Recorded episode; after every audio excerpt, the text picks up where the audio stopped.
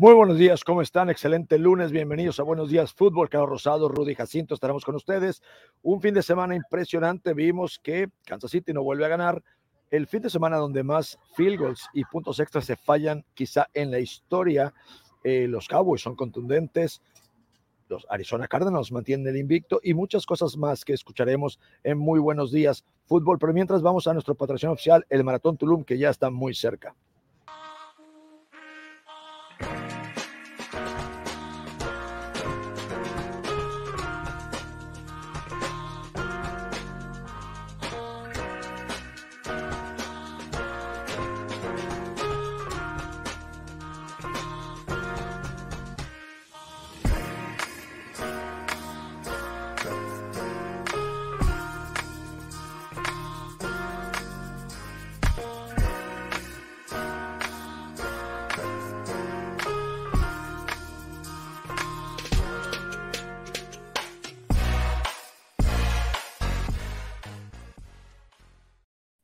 Los saludo con mucho gusto, Rudy. ¿Cómo estás? Gracias por estar con nosotros. Carlos, excelente lunes. ¿Cómo andan? Muy bien, gracias por la invitación. Eh, contento, emocionado y, intrigado en ver qué, les pareció esta semana 5, porque parece que se confirman muchas tendencias y se rompieron unas cuantas que tendrán implicaciones importantes en la temporada. Eh, una locura el fin de semana, Carlos. Eh, lesiones, puntos extras fallados como nunca. ¿Cómo estás? ¿Cómo estás? Bien, bien. ¿Cómo anda Rudy, Marco? Y realmente muchas lesiones, ¿no? Las que hay en esta semana. Saquon Barkley se vuelve a lesionar, el impacto sobre Daniel Jones, el, el, tema del protocolo de conmoción de Joe Burrow, que al final terminó el partido, pero bueno, acabando el encuentro, fue al hospital. Realmente diferentes cosas y vemos quiénes son esos clutch players y quiénes todavía están abajito del grupo elite. Y estoy hablando de Baker Mayfield, que ya lo poníamos en esa categoría, pero no sabe cerrar juegos. Lo vimos contra Kansas y lo vimos contra los Chargers, a diferencia de Justin Herbert. Así es, excelente. Hola Pablo, hola Alex, ¿cómo estás? Sí, ganaron los Cowboys, exactamente los vikingos. Yo pensé que no sacaban la victoria. Hablaremos de cada uno de los partidos del marcador, pero bueno, cosas interesantes. El juego de Cincinnati contra Green Bay. Vaya puntos extras, vaya field goals que fallaron. Fue increíble. Crosby no se cansó de fallar y hasta el final le dan la oportunidad y lo hace, pero fue increíble lo que pasó realmente. Aaron Rodgers se reía, decía, no lo puedo creer. No, al final de la conferencia le preguntan, oye, ¿y, qué tal? Bueno, al final sabía que le iba a meter, sí, pero, pero vaya, se, se, cansó de fallar 25-22. Me gustan los Bengals, me gustaron cómo le jugaron a Aaron Rodgers. También aprendimos que creo que Aaron Rodgers es el jugador clutch más importante de la NFL. En un pase o en dos te pone ahí. Sí. y simplemente Crosby obviamente no aprovechó, se lo puso dos veces eh, eh, eh, el, el, gane hasta que, bueno, en tiempo extra le dio una tercera oportunidad a Rogers y por fin lo hace. ¿Qué, qué partido de locura. Los Packers terminan ganando a los Cincinnati Bengals 25-22. Me gusta Cincinnati, me gusta Joe Burrow. Les jugaron el tú por tú. bien, ¿qué opinan del partido? Rudy. ¿Quién empieza, Carlos? Porque este, este partido fue, un circo. Hay mucho, muchas cosas que analizar, ¿no? Ese pase que pone a Aaron Rodgers, impresionante. Ya vi la jugada, el análisis.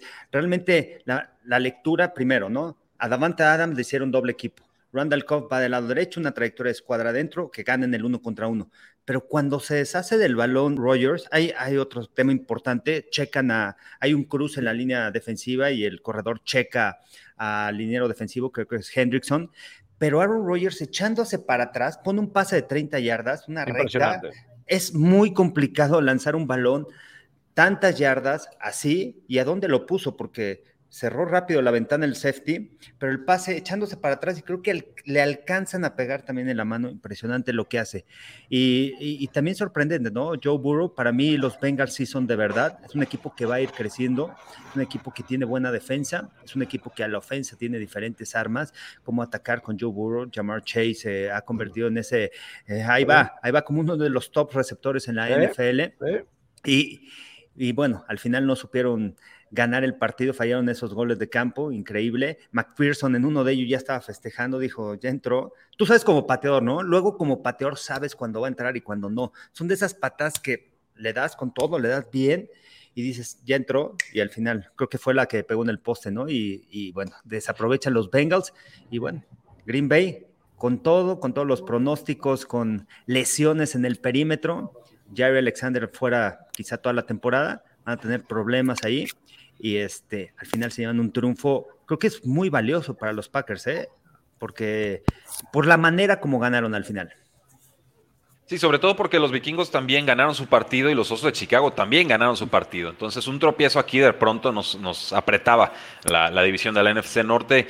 Yo destaco, bueno, que hubo mucha producción terrestre, ¿no? Veo 14 acarreos, 103 yardas de Aaron Jones, como siempre, pero también de AJ Dillon. Dos semanas consecutivas en las que el running back número 2 de Packers trasciende. 8 acarreos, 30 yardas, pero por aire, 4 recepciones, 49 yardas y un touchdown. Y así que digan, veo a, AJ Dillon y, pienso en un scat back que atrapa pases desde el backfield, pues no, ¿verdad? Y sin embargo, le van encontrando nuevas formas de aprovechar a, este jugador.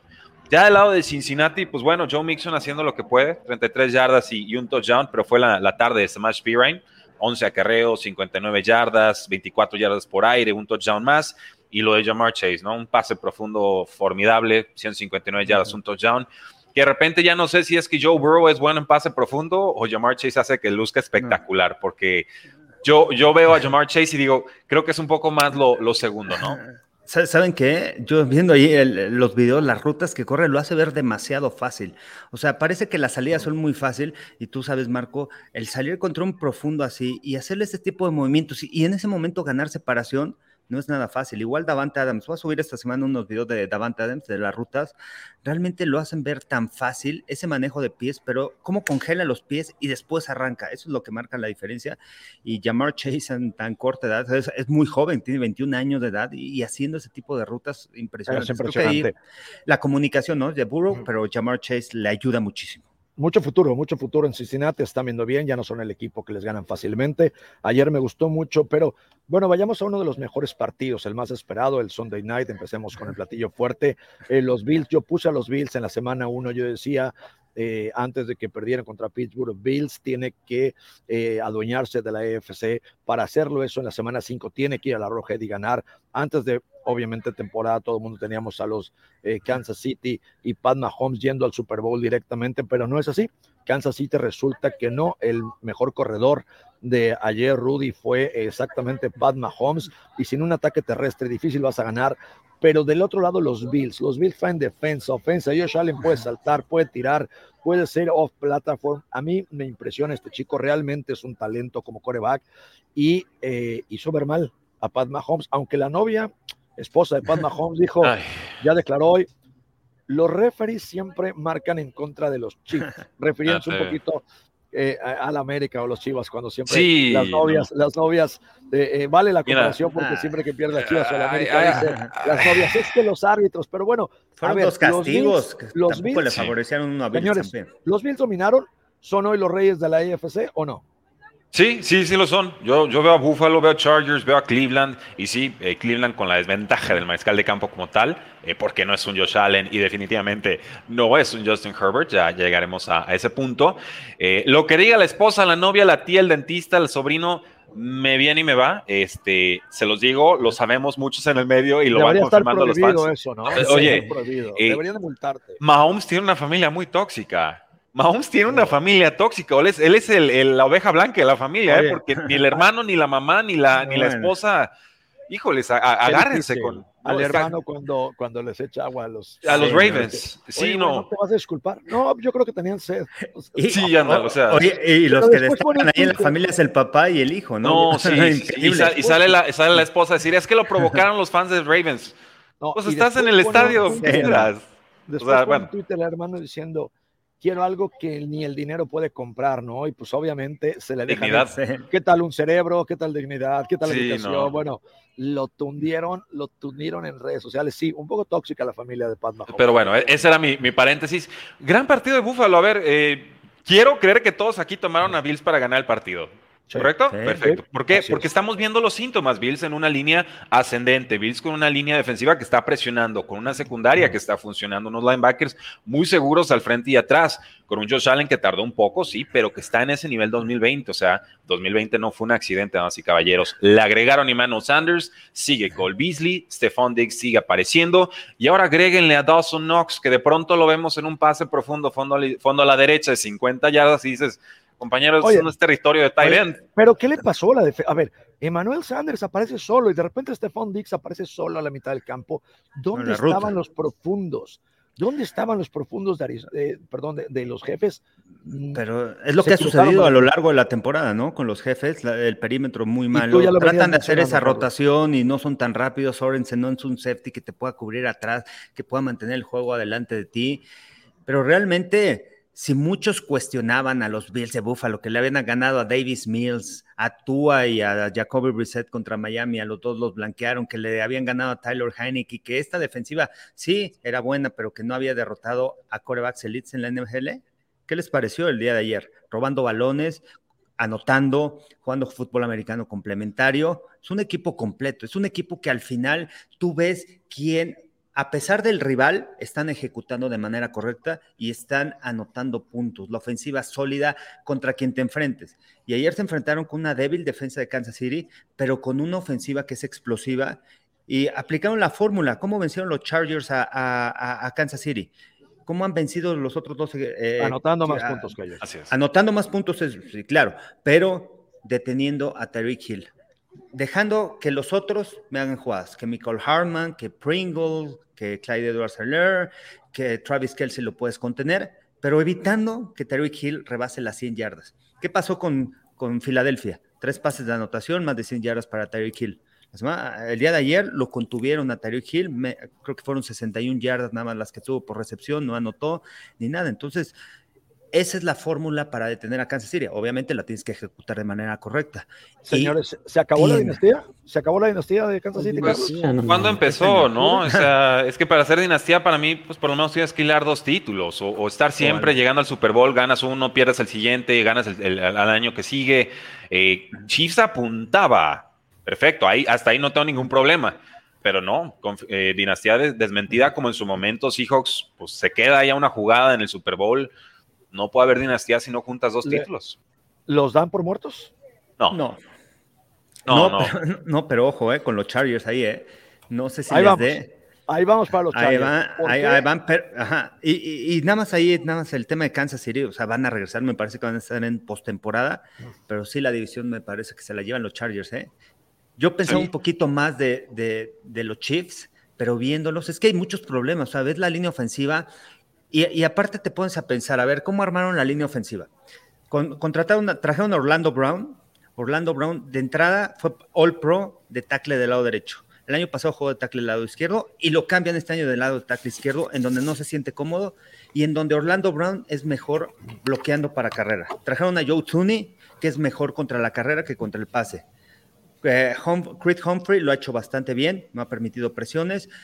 Traen a un novato ofensivo a Trey Smith, el guardia del lado derecho, que al final es un novato, pero que al final su fortaleza también es el ataque terrestre y tienen este el tackle derecho, no me acuerdo quién era, pero al final están, lo que voy es, armaron una línea ofensiva con buenos nombres de jugadores, pero con una línea ofensiva para correr el balón y que no lo hacen. No, no lo hacen. Oye, y, aparte se fractura la mano Joe Thuney, ¿eh? salió después del partido que iba a estar fuera, va a estar fuera algunas semanas seguro, o le van a hacer un vendaje muy cabrón y a, jugar. Detrás de él está Nick Allegretti y pues bueno, adecuado por momentos quizás, pero pues por algo fueron a buscar al, mejor liniero ofensivo disponible en la agencia libre. Entonces, muchísimos problemas. Esta defensiva no, no, no está generando entregas de balón. Eh, nunca detenido en yardas difícilmente tenían zona roja, pero si no está consiguiendo entregas de balón, por ejemplo, como la defensiva de los vaqueros, no va a alcanzar ni con Mahomes. Eso es lo que yo he aprendido con Chiefs este año. Oigan, y por cierto, eh, sí, creo que, bueno, creo que todavía eh, eh, los Chiefs todavía no, no se alcanzan, no les podemos dar el estatus de, de, Phoenix, o sea que reviven de las cenizas como los Steelers, ¿no? Que de repente los das por muertos y aparecen por ahí, pero sí, creo que tampoco están muertos los Kansas City, pero Carlos, tocaste un tema increíble y me quedo con el coreback de la semana. Pensé que se lo daba yo a Josh Allen, pero no. Justin Herbert lo hizo impresionante ante una ofensiva de Cleveland. A ver, les corrió Nick 161 yardas y Karim Cobb le mete otras 61.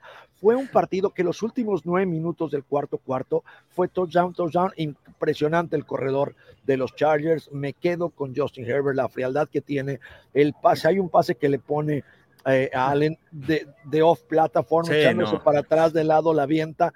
Señores, Justin Herbert, ¿es real? Es real, claro. Sí, oye, pero real calibre Mahomes, ¿no? O sea, yo creo es que... Es, elite, está en ese grupo, de elite de Mahomes, de Allen. Yo decía, ya, ya lo, es que yo ya... Yo, yo, ya, o sea, ok, Dak, fantástico, abajito, Josh Allen, qué chido, güey, me cae súper bien. Hasta un lado, compadre. Lamar Jackson, pues qué chingón, güey, pero ¿qué crees este cabrón? Y lo acaba de decir Drew Brees. Suelta el pase y cuando llega el pase va más rápido que cuando lo soltó. Entonces, ¿cómo dimensionas un jugador que te puede pasar de 5 yardas o de 60 y con la misma facilidad, no? Es una locura. ¿Se, acuerdan qué pasaba con los Chargers en las últimas temporadas con Philip Rivers? Esos juegos cerrados, esos juegos donde tenían la oportunidad de venir y remontar, no lo hacían. Ahora tienen ese coreback y lo logran hacer. Tienen un head coach realmente agresivo, creativo, inteligente. El tema de las entrevistas, cómo habla del fútbol americano, el entendimiento del juego es impresionante de Brandon Staley. Realmente me sorprende. Al final es una mente defensiva, pero que fue como jugador coreback, entonces se entiende la parte ofensiva. Lo que ha hecho la transformación con esta organización realmente de los Chargers, porque veíamos partidos en años anteriores de los Chargers y de repente, acuérdense el partido aquí en el Azteca, de repente ya vienen ahí de atrás los Chargers, pase interceptado de Philip Rivers. Otra vez vienen atrás, pum, le vuelven a interceptar el balón. Justin Herbert vino de atrás el día de ayer, abajo por dos anotaciones además, y de repente anotan. Y en este partido vimos que Baker Mayfield no puede remontar, aunque la defensiva agarra el corredor prácticamente y vámonos, anótanos, anótanos, porque Austin Eckler no quería anotar ya para que se acabara el tiempo. Inteligente Austin Eckler, pero la defensiva lo jala, ok, le vamos a dar la oportunidad a Baker Mayfield y teniendo la oportunidad en el juego grande como visitante de vencer a los Chargers, no lo logra. Lo mismo le sucedió la semana 1. No, te escuchas, Marco. Sí, parece que o, falló el wifi o los audífonos. Los audífonos. audífonos. Ahí está. Me, quedo con esto, Carlos, y lo comenta eh, eh, Rudy. Rudy, Baker Mayfield para mí es un gran actor, tiene unos increíbles comerciales en este, y promueve estos eh, seguros donde su casa es el estadio, etcétera, tal. Pero a ver, Ayer falló nueve pases de 32 intentos, tú que eres muy estadístico, 305 yardas, dos touchdowns. No lo hizo mal, o sea, al final no termina de ser ese Justin Herbert, no termina, pero lo está haciendo muy bien. Ya lleva, sí. Eh, no arriesga el balón. O sea, a ver, Carlos, tirar 305 yardas, fallar nueve pases de 32. Y el porcentaje de pases completos. Empezó con el 81%, tiene arriba del 75% de pases completos. Pero... está haciendo lo que se le puede pedir a un mariscal de campo, ¿no? Cuidar la pelota, generar yardas, touchdowns, este, si van a hacer un ataque más terrestre que hay pero quieres pues, ganar dinero, te pagan por ganar este tipo de juegos. ¿Quieres un contrato de 45 millones? Claro. Claro, claro, ¿no? y el, timing lo es todo, eh, y no se lo ha dado el contrato Cleveland, entonces claramente todavía no han decidido si es ese jugador o, no. Eh, ¿Dónde está Odell Beckham Jr.? E, ese es el tema preocupante para mí, ¿no? O sea, le pagas tanto dinero. Para 20 yardas. Eh, y, pues es que necesita tiempo de adaptación, dos años y medio después. No, es que se lastimó, pues ya se supone que ya está sano. Entonces, ¿Cuál es el error? ¿no? ¿Es eso de él que no encaja o es el, es, el mismo Beckham que, eh, o perdón, el mismo Baker Mayfield que de pronto no, no, no, arriesga con él? No sé. La verdad, este, para mí es una de las grandes incógnitas de la NFL, el, el, limbo oscuro en el que está Odell Beckham Jr., porque ya no está ni Jarvis Landry, ya tendría que tener por lo menos sus 7, 8, 9, 10, 11 targets, sus 80 yardas, su touchdown por partido. Y no aparece, ¿eh? No existe. No aparece, no existe. Y no hablamos de la defensa de los Browns, que habíamos ah. dicho que había jugado muy bien las últimas semanas, las nueve capturas contra los Osos de Chicago, la semana pasada también destrozaron a, ¿quién fue? A Vikingos, ¿no?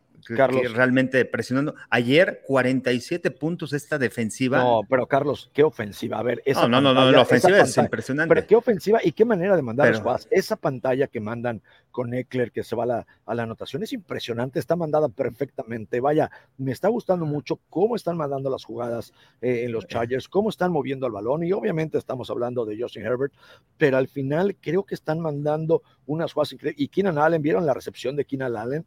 Eh, eh, aparentemente es fácil, pero él está volteado, su cara no está viendo el balón, él simplemente ve que lo tiran, pone las manos, se queda y todavía se concentra en dejar los pies. Fue un atrapadón, pero también el lanzamiento, la verdad es que los Chargers, señores, van a dar mucho de qué hablar, van hacia arriba, nadie los creí, nadie les creía iniciando la temporada, pero hoy están 4-1 arriba del standing y por debajo está Raiders, Broncos y sorprendentemente, obviamente, Oye, los y, Chiefs. Y ese uno, yo lo dije en su momento y ya después pasó lo de los Chiefs y pasó este juego, una derrota súper circunstancial contra Dallas, ¿eh? o sea, nada más porque Chargers no quiso matar, porque ese partido era totalmente de ellos. Tendrían que ser un 5-0, exacto, los castigos. Completamente, es más, no sé si quiere producción, nos vamos, si quieren, a los standings de la, de la americana para ir viendo cómo están los equipos, pero es impresionante eh, cómo los Chargers están hasta arriba, ¿no? Obviamente. Eh, los, Raiders no son reales. Los Raiders no son reales, qué difícil declaración. increíble. La que, la que le sacan ahora a, John Gruden, he visto varios programas, eh, la gente de color muy molesta con sus eh, comentarios raciales. Él sale ayer a conferencia de prensa y dice, a ver, discúlpeme, no soy racista, no soy así. Pues no lo eres, güey, pero lo dijiste, o sea. lo dije, eh, exacto, discúlpate ya. sí, exactamente. Y bueno, aquí está lo que les comentaba los Chargers. y los Broncos tampoco son reales. Los Broncos tampoco son reales. Yo le estaba apostando muchísimo eh, a Teddy Bridgewater, pero ayer, ayer no jugó su mejor partido. Y también eh, Von Miller, que tiene una velocidad increíble, pues ayer lo dejaron ver contra un receptor que no es tan rápido, cubriendo pases. Muchas deficiencias ayer de la defensiva de los Broncos.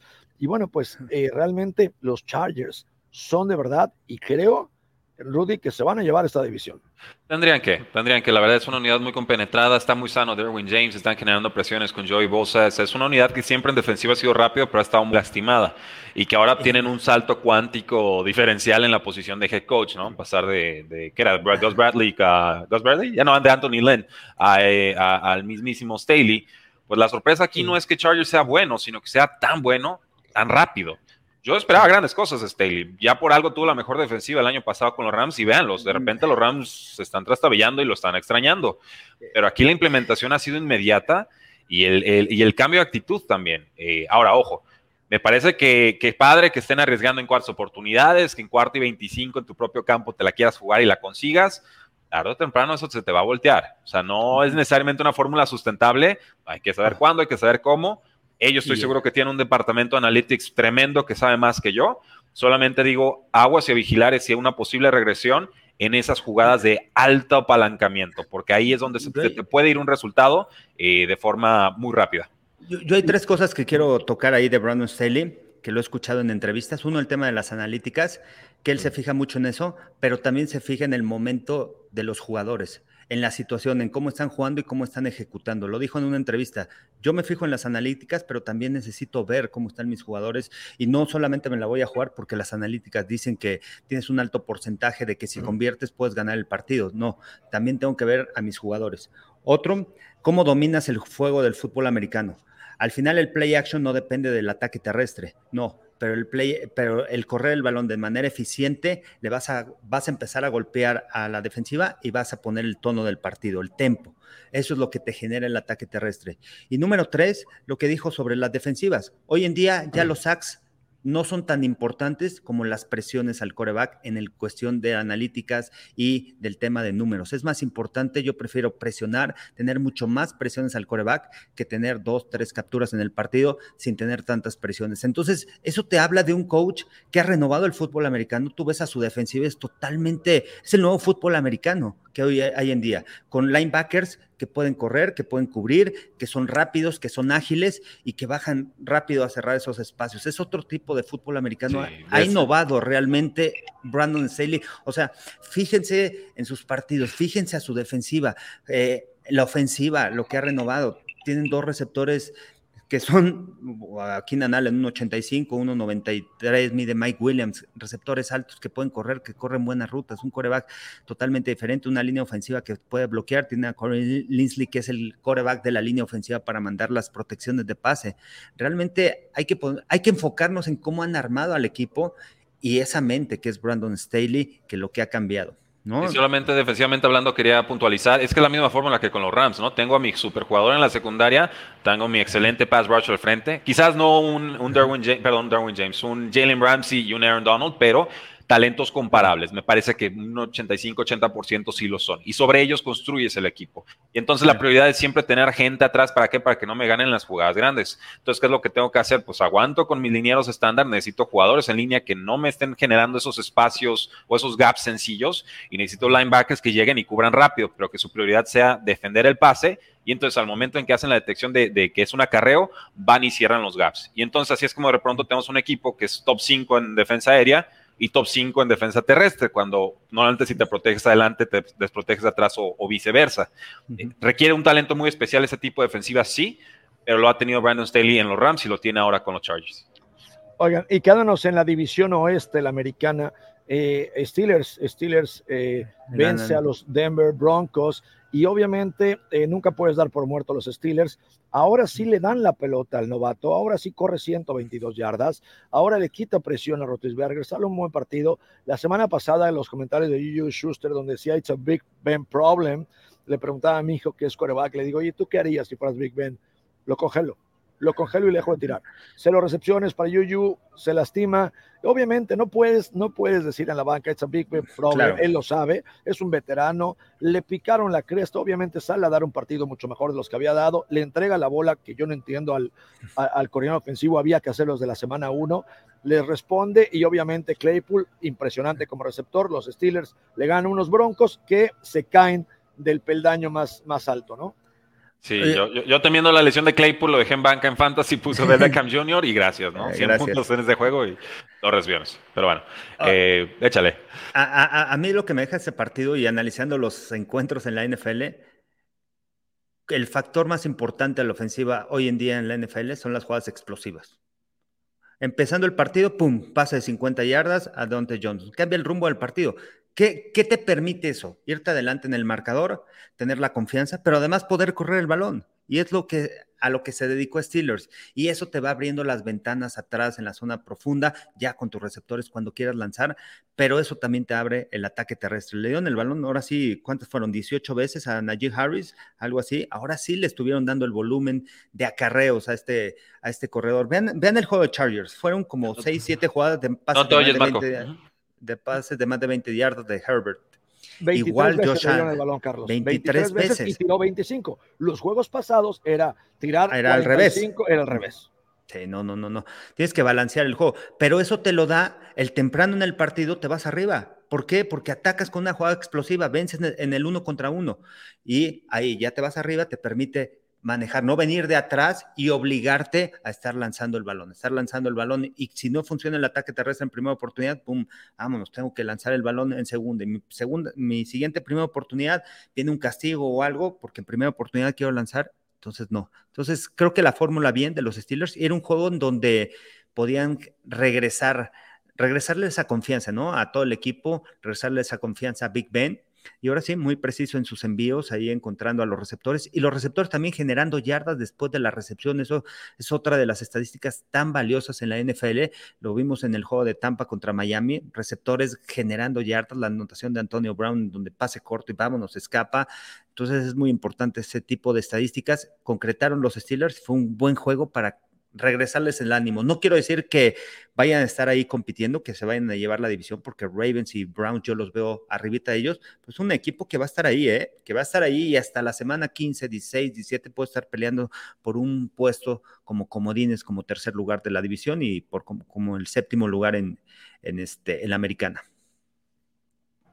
Oigan, y ahora damos un salto cuántico a la nacional. Aquí, bueno, aquí vemos a Baltimore tres ganas un partido, Cincinnati 3-2, Cleveland ¿Quién se lleva la división? ¿Baltimore? Rudy, ¿quién gana esta división?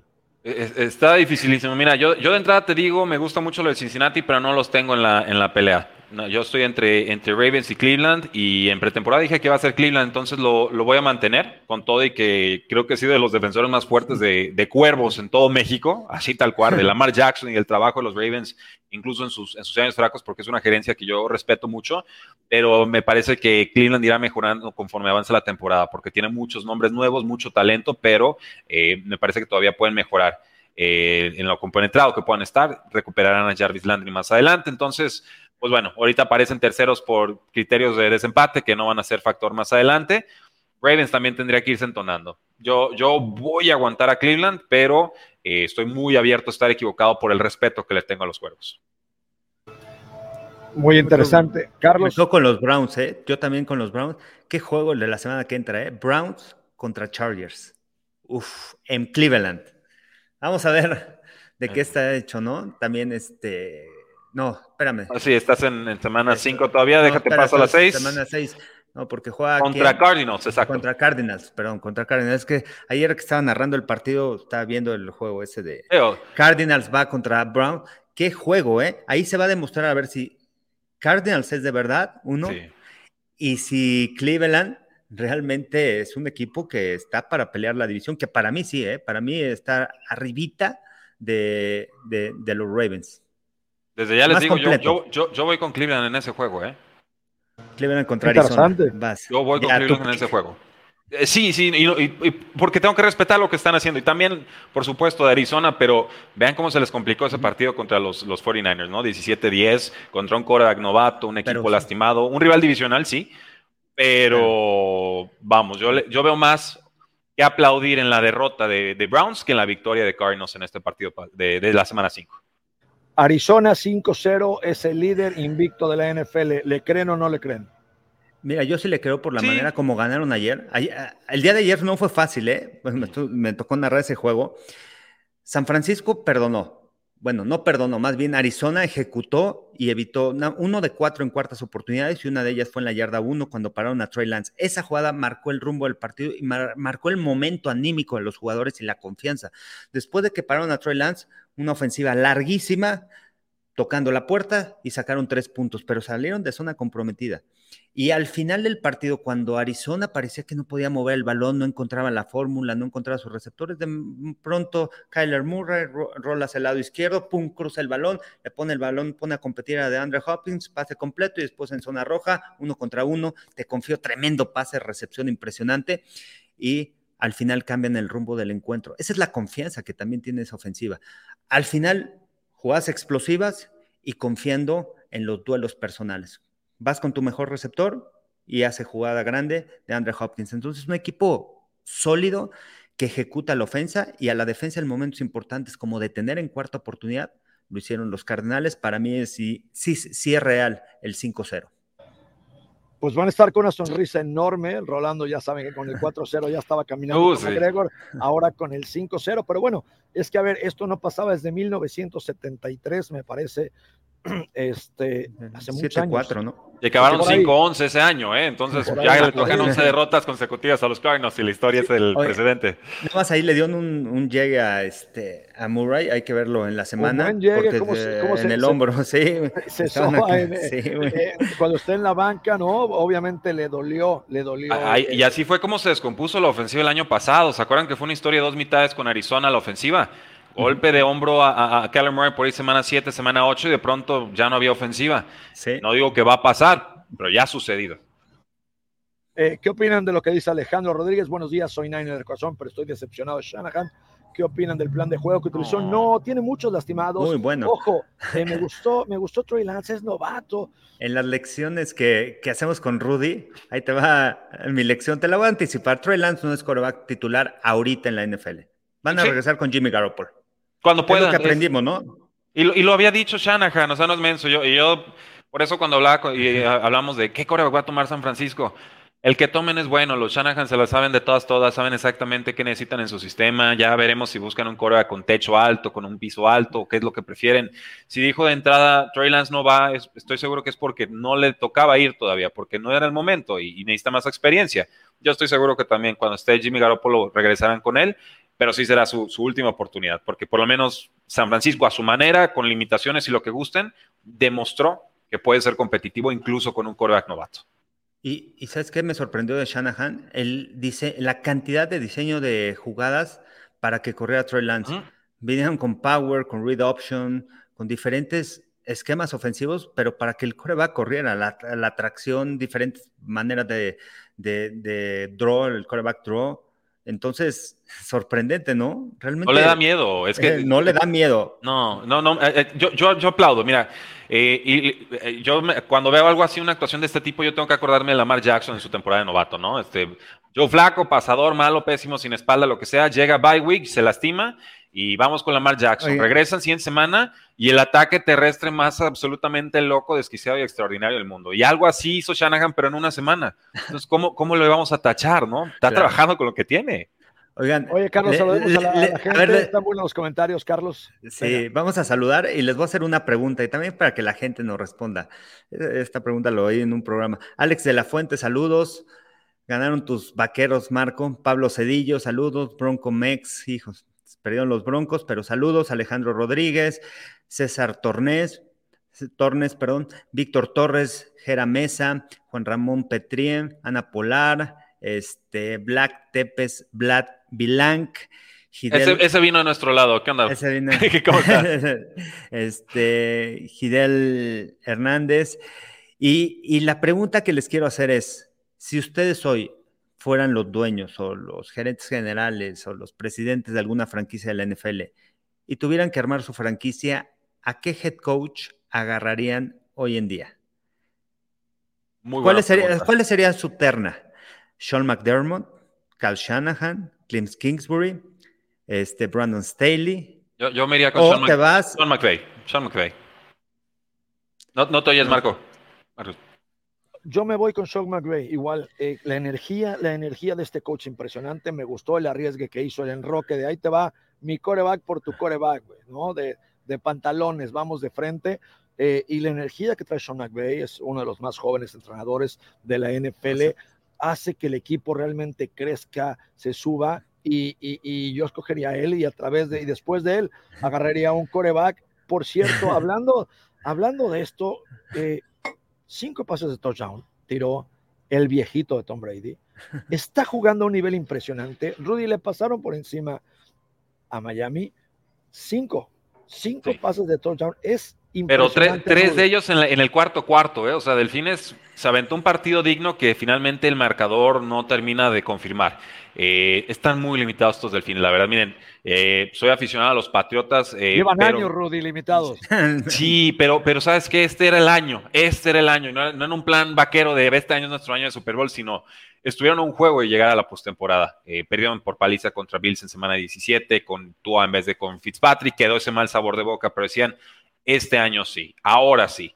1 y 4. Eh, sótano con los Jets de Nueva York. La defensiva haciendo lo que puede. La verdad es que eh, no les puedo reclamar demasiado porque me parece que la ofensiva los está dejando mucho tiempo en el campo. Eh, ofensivamente hablando, Jacoby Brissett trabajando con lo que tiene, pero un día antes del partido se le lastima Devante Parker. El refuerzo estrella, que era Will Fuller, ya está lastimado y ya estaba ausente antes por temas personales. no hay ayuda para Mike Gesicki, no hay ayuda para, para Jalen Waddle no hay línea ofensiva que por más que le invierten no se resuelve y el juego terrestre que el año pasado era con Miles Gaskin, este año el pobrecito ya lo están hasta desfasando en la ofensiva, eh, muy complicado. Eh, dicho eso, sí, Tom Brady está en plan, de, en plan de destrucción masiva, me siguen pareciendo los grandes favoritos para llegar y ganar el Super Bowl, simplemente porque estamos viendo a muchos actores relevantes en la FC y yo todavía no veo mucho equipo que levante la mano en la NFC. Los Rams, que le ganaron a Bucks, veremos si se repite a futuro. Cardinals, por supuesto, vamos confirmando estas, estas próximas semanas. Pero yo tenía, por ejemplo, a San Francisco por ahí y, pues es rival incómodo, pero no, no está para Super Bowl este año, ¿no? vaqueros. bueno, no se le falta el respeto a los vaqueros. ¿Cuántos, partidos van eh, eh, eh, de la NFL este año? Cinco. Bueno, pues Tom Brady lleva 15 touchdowns. Es una locura. Es una locura, es una locura, Rudy, porque va a este ritmo va para los 45 y eso sería, vaya, tirar a los 44 años sería increíble porque le va a salir 44 años, 44 touchdowns. Este cuate le sale todo, o sea, le sale.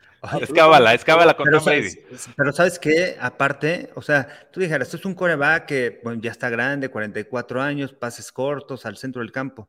Es el líder en pases de más de 20 yardas afuera de los números. Se le criticó cuando estaba en Nueva Inglaterra que ya no podía lanzar largo.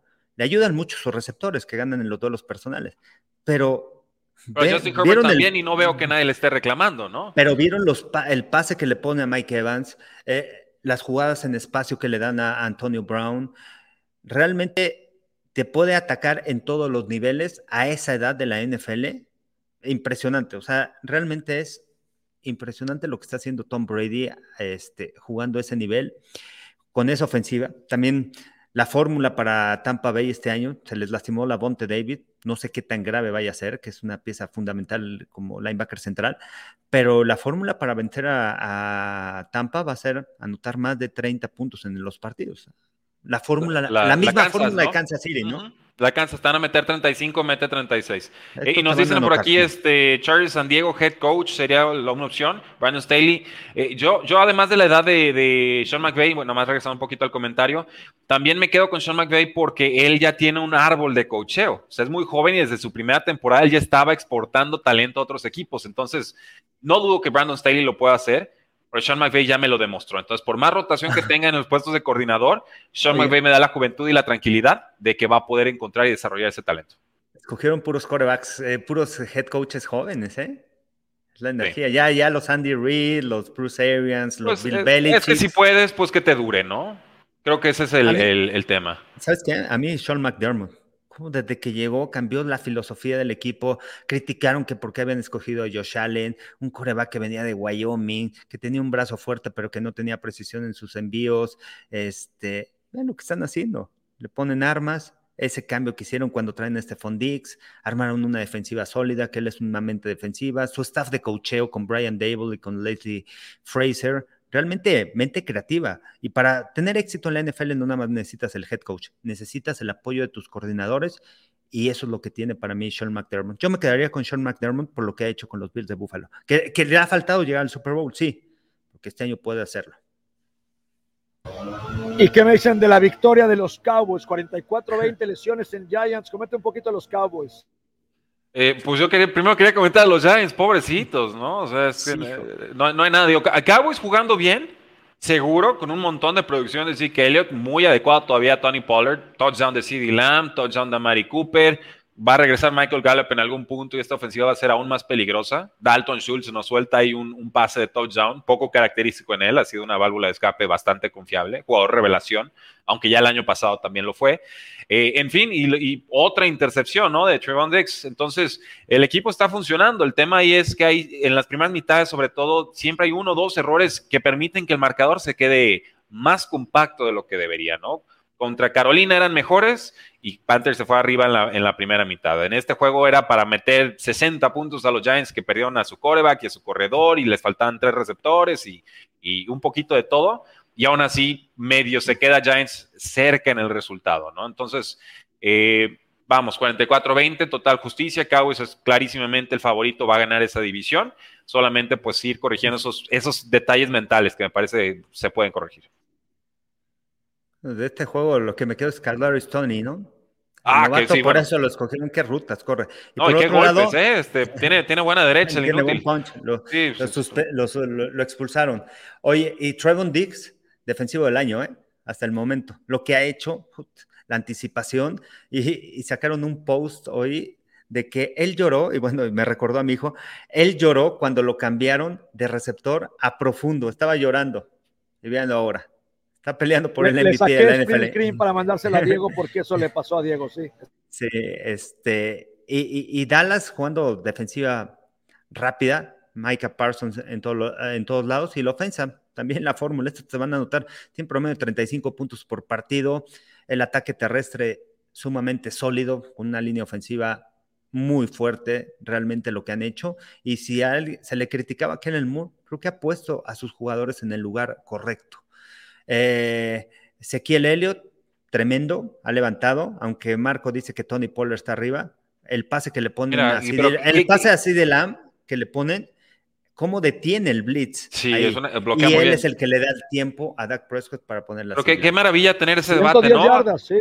o sea, ya, Rudy, ya se aplicó 110, pero Pollard 75, o sea, a ver, la verdad es que jugaron bien, eh, eh, lo hicieron bien, 110 yardas terrestre, y, y bueno, es un gran tándem de corredores, ¿no? Ya ya, ya creo que ya se establecieron.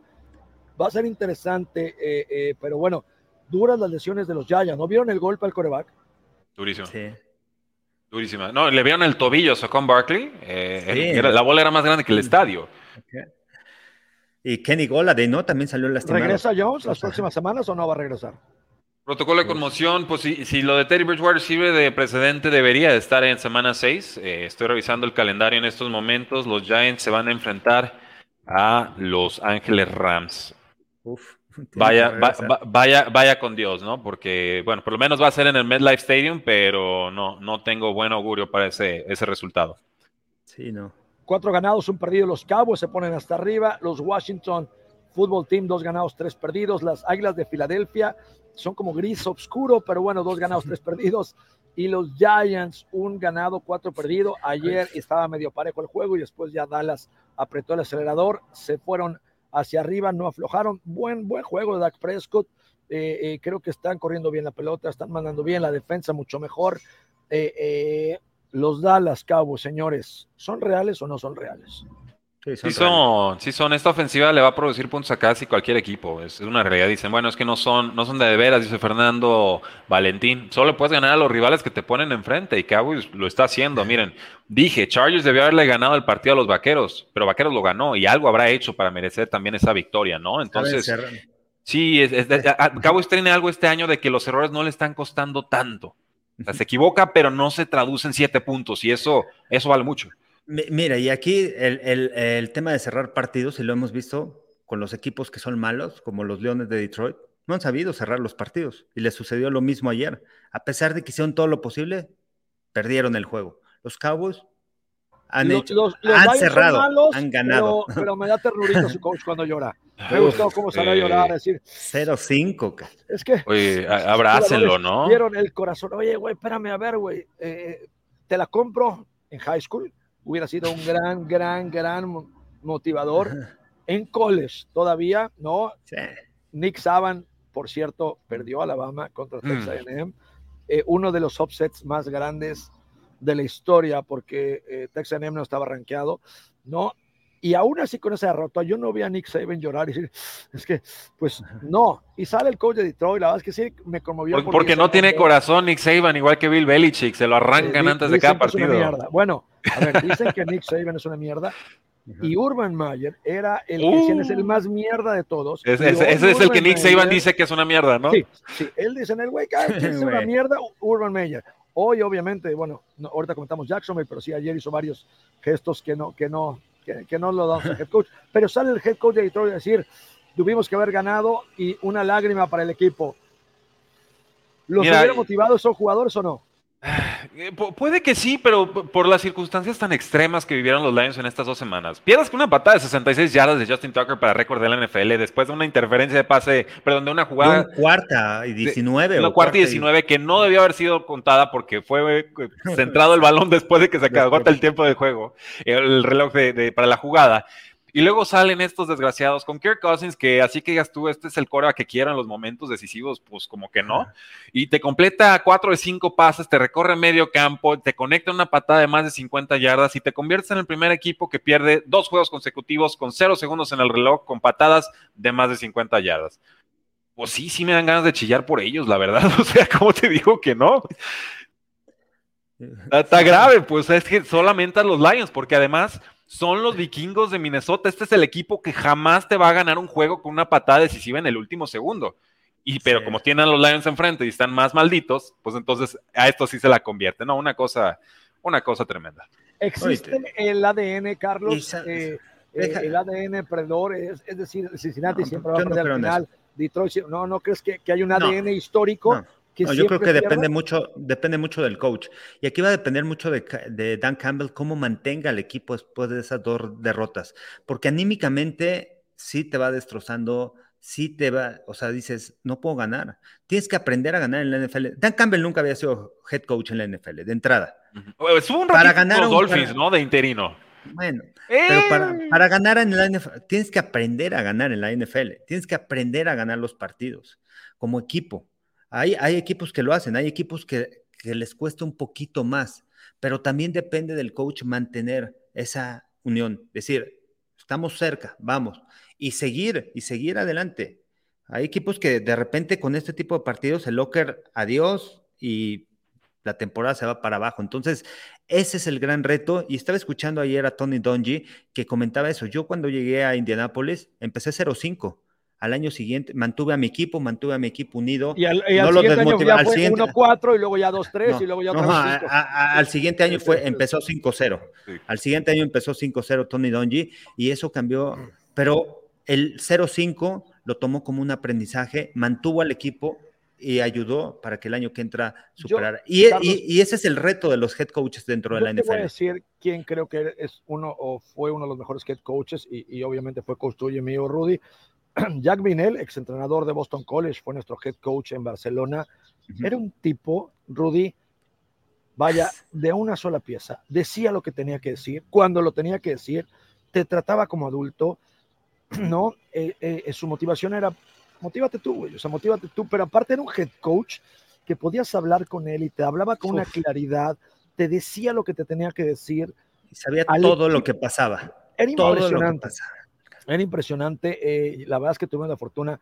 Yo siempre le dije, él hubiera sido uno de los mejores head coach en la NFL. ¿Por qué? Porque hay hay que ver cómo tratas a los profesionales. Dentro de un equipo profesional, ¿no? Eh, eh, pues está el atoso, el chillón, el fuerte, el flaco, el gordo, o sea, eh, está toda la secundaria técnica metida en un equipo de 53 jugadores con diferentes backgrounds raciales, etcétera, y cada uno escucha lo que tiene que escuchar. Y es bien difícil mandar un mensaje como head coach, porque obviamente todo el mundo lo interpreta diferente. Un buen head coach ese es el que puede hablar con el equipo, el que puede entender, el que puede saber qué está pasando y tal. Eh, tuvimos la fortuna de jugar ahí con este head coach, Jack Pignell, de verdad, uno de los mejores head coaches del fútbol americano. Y, a dónde voy con este punto, Carlos Rudy? No es fácil ser head coach, no es fácil. No, yo creo que ayer, un poquito comprándole a Dan Campbell, pues llora un poco de frustración, ¿no? Si lo estamos haciendo bien, pero pues no podemos ganar, lo que comentaban ustedes, ¿no? O sea, hay cosas que, que no podemos cambiar, pero bueno, Jared Goff se vio bien, la defensa se vio mejor, eh, al final eh, eh, Detroit ganará, creo, algunos partidos porque lo están, están en camino eso, pero siempre tener una lápida encima de cero ganados y varios perdidos no es fácil porque hoy te tienes que levantar a entrenar y la motivación obviamente va por los suelos, ¿no? Pero bueno, pues esos son los Detroit Lions, es su historia y, hay equipos, hay equipos que... No, y además, y además nada más redondeando el tema de Jack Bignell, sabía cuándo apretar, sabía cuándo aflojar, o sea, te daba libertades y sabía quién iba a funcionar y quién no. Sabía cuando tenía un equipo que, ¿sabes qué? Voy a batallar con este equipo, vamos a ver cómo lo levantamos. Tuvimos un equipo en el 2000 problemático, diferentes caracteres, se peleaban, se pelearon en el, este, en el comedor una vez, se peleaban en el campo, un, teníamos un linebacker que estaba loco, que de repente lo mandaron a rehabilitar a Alabama y jugamos en Ámsterdam y llegó a Ámsterdam cuando cuando tenía que ir a Alabama, perdió el vuelo, o sea, gente que realmente era muy responsable, pero lo sabía controlar. Es más, controlar a Lawrence Phillips, imagínate. Lawrence, Phillips, en paz descanse, en paz descanse, eh, Rudy, uno de los jugadores más impresionantes que hemos visto en, la NFL Europa, Lawrence Phillips, pero sí era un, era un buen, muy buen, muy buen head coach. Los Leones se han visto con mucha garra, no como los Delfines. Estaría bueno hacer un Super Bowl. Eh, eh, de último lugar entre los Delfines y Detroit, a ver quién gana, seguramente se van a tiempo extra, ¿no? Este, obviamente estamos eh, haciendo un poquito de, broma aquí, pero sí, hablando del Jercó, Rudy, nosotros nos dimos cuenta que en los aviones en ese tiempo para ir a primera clase no te preguntaban boleto. Y entonces un día decimos, Carlos y yo, esperarnos al final de todo el equipo, ¿sí? Nos metemos y digo, Charlie, sígueme, y entramos, nos quitamos el saco, ¿no? La clave es cómo actuar, le damos el saco a la chava, tal. Ah, primera clase, claro, primera clase. Pues así nos la pasamos varios vuelos, Rudy, viajando en primera clase, hasta que un día no les daban las cuentas y, veíamos que pasaba. Y, no salía el avión. No salía el avión. Y de repente llega el head coach, no, no mames, mentándonos la madre. Váyanse de aquí ya, eh, obviamente todo el mundo viajaba en clase turística y nosotros viajamos en primera clase, pues porque nos colábamos, siempre contábamos y preguntábamos al final del embarque, oye, ¿va llena tu clase, eh, eh, tu clase premier? No, no, tengo tres lugares vacíos. Ah, Buenísimo. Buenísimo. Y, lo hicimos varias veces hasta que, hasta que el head coach nos cachó. Rayos. Y este, y, y ya, y de repente nos dice, Nada más hizo es la, cara. Es la última vez que quiero que hagan esto. Es la primera y última vez. Y, el imbécil dice: ¿Cuál primera? cada, juego estos imbéciles lo hacen. No, era, era increíble, la verdad. Ay, no. me, encantan esas anécdotas porque la verdad los coches son los que marcan vidas y de repente transforman eh, o cambian el rumbo, ¿no? El curso de vida de muchos que si no fuera por esa influencia, aunque sea en un día específico, eh, se descarrilan por completo. Yo en ese sentido eh, trato de basar mucho de mi liderazgo y no es que esté a la altura ni mucho menos, pero trato de emular eh, con Bill Walsh, que también lleva un equipo completamente roto, completamente descompuesto. Y muy a la Campbell, él también era alguien que, que coacheaba con el corazón en la mano.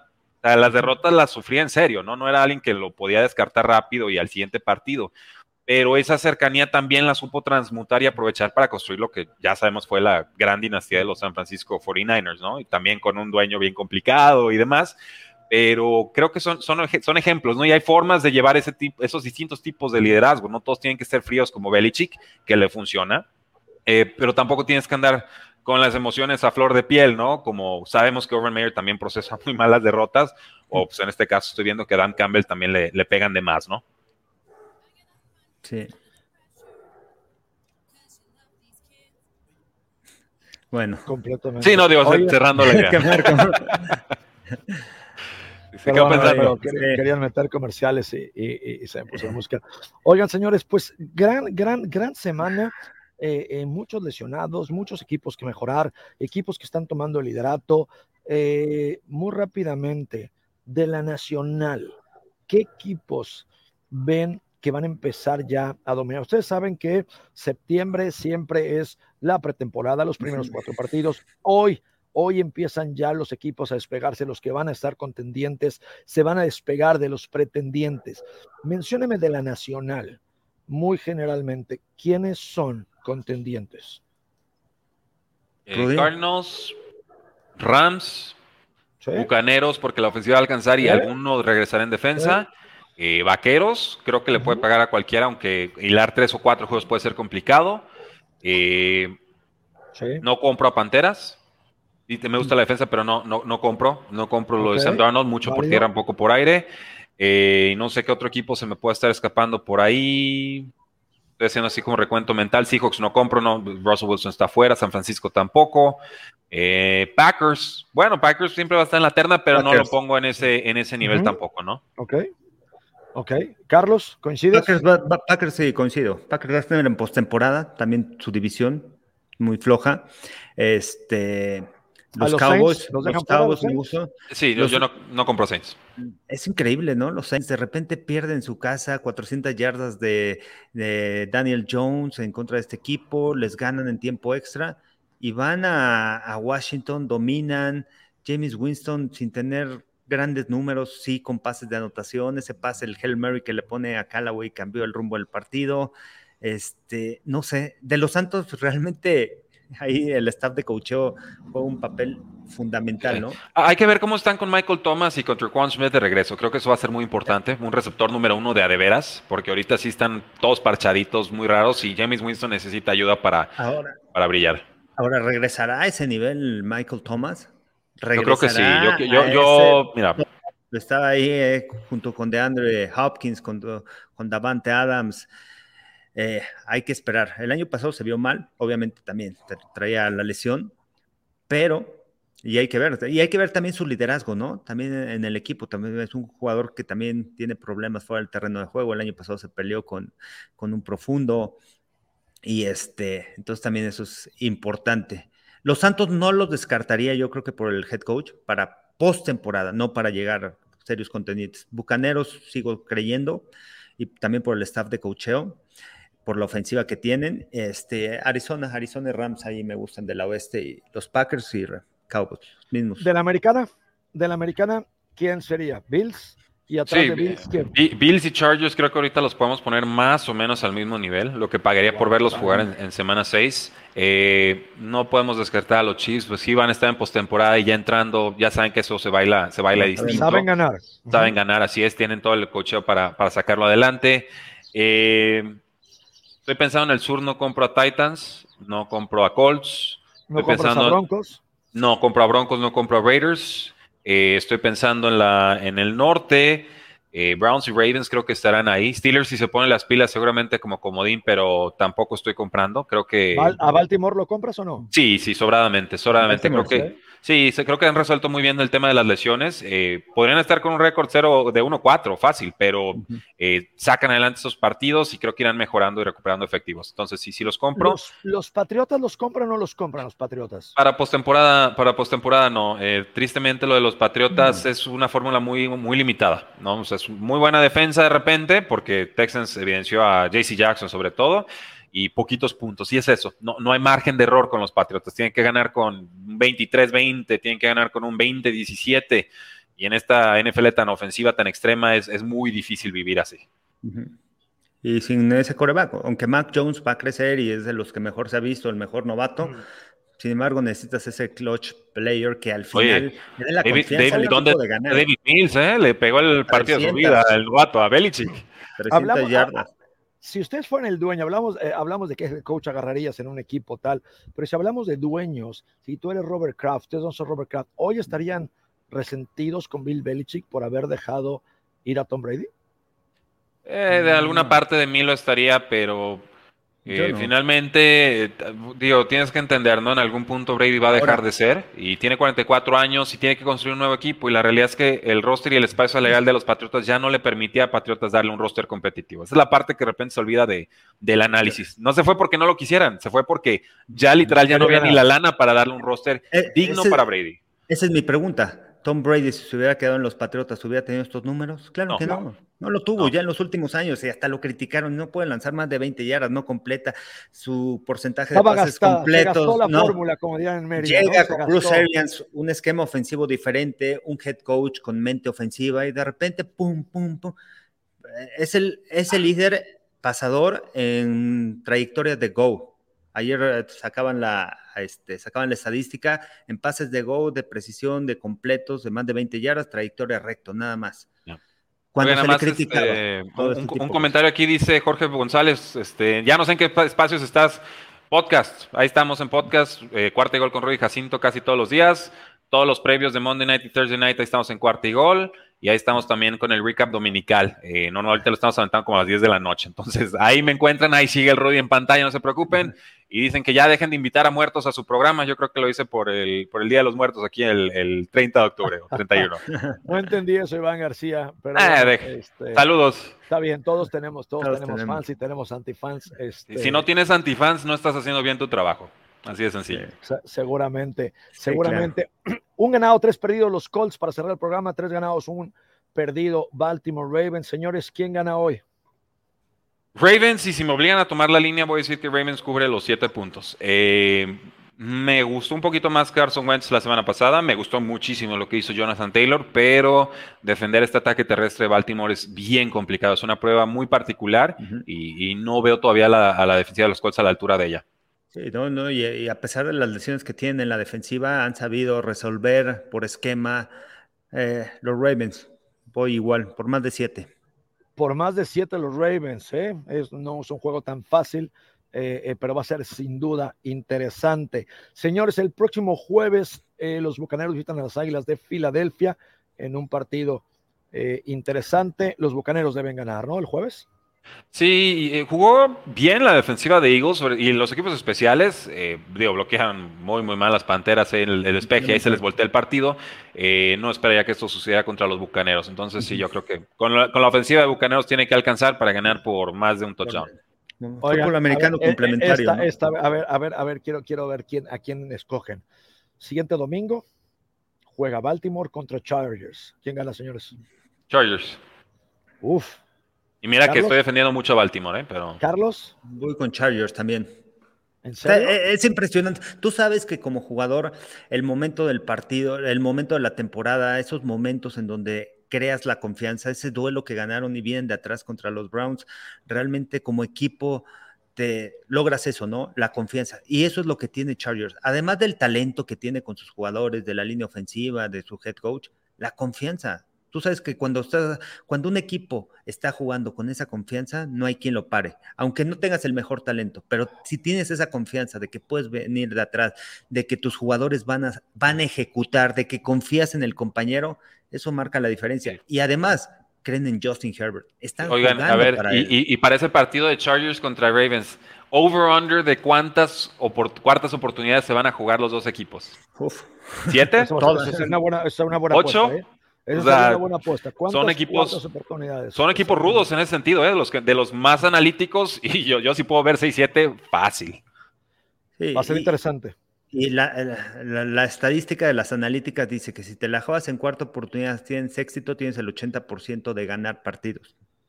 Bueno, estaba viendo es Fácil decirlo, difícil hacerlo. Claro, y, está viendo también con las conversiones, ojalá te hubiera, espero haberle tomado foto a la, circunstancia esta, pero eh, jugártela de dos puntos versus jugártela de uno, ahí está. Michael David Smith dice, los equipos están convirtiendo puntos extras en un 92.4% este año conversiones de dos puntos en un casi 64%. En otras palabras, los puntos esperados de, patadas son 0.9 puntos y los puntos esperados de jugártela por dos es de 1.3. Hashtag, estás dejando 0.4 puntos en la mesa cada que no te la juegas de dos. Sin duda, pero si vamos al caso de Arkansas, que iba atrás de Ole Miss, en el colegial, los alcanzan, hacen un esfuerzo increíble, ¿sí? Y en vez del coach de Arkansas ir por el punto extra, empatar el partido, vámonos a tiempo extra, se la juega por dos en una jugada que no tuvo mucho sentido, pierde el partido y Ole Miss eh, eh, obviamente eh, gana el partido, gran encuentro, gran encuentro, pero sí es difícil, la jugada de dos puntos es, es complicada. no es fácil, hay que tenerla bien entrenada, hay que saber qué mandar, en qué momento, y aparte se te reduce el campo.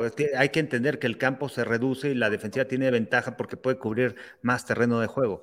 Y abrir esos espacios no es nada fácil. Aquí te están acusando, ¿eh, Marco? Dicen al estilo Marco, todas se las jugaba. Todos me las jugaba y además, sí, para la semifinal tuve que que mandar una jugada de dos puntos y creo que mandé la, la, incorrecta y tal, porque es bien difícil en ese momento. Digo, no tenía opción, íbamos 35-33, el, el, tiempo ya eh, era forzado las dos puntos, pero, pero eh, ya con el tiempo, obviamente, como que de repente voltees, pude haber mandado otra jugada, pude haber mandado otra jugada, pude haber hecho esto, el corredor estaba ya agotado, eh, el coreback estaba golpeado y cansado, también tienes que ver en qué momento estás, ¿no? Arkansas, obviamente, eh, iba ahí. Pero bueno, es interesante estadísticas. La NFL cada vez está jugando más cuartas oportunidades. Señores, nos tenemos que ir. Rudy, muchísimas gracias. Carlos, gran semana. Que obviamente los pronósticos se cumplan y que sus equipos vayan ganando. Nos vemos aquí el próximo lunes. Muchas gracias a ambos. Hasta luego. Vámonos.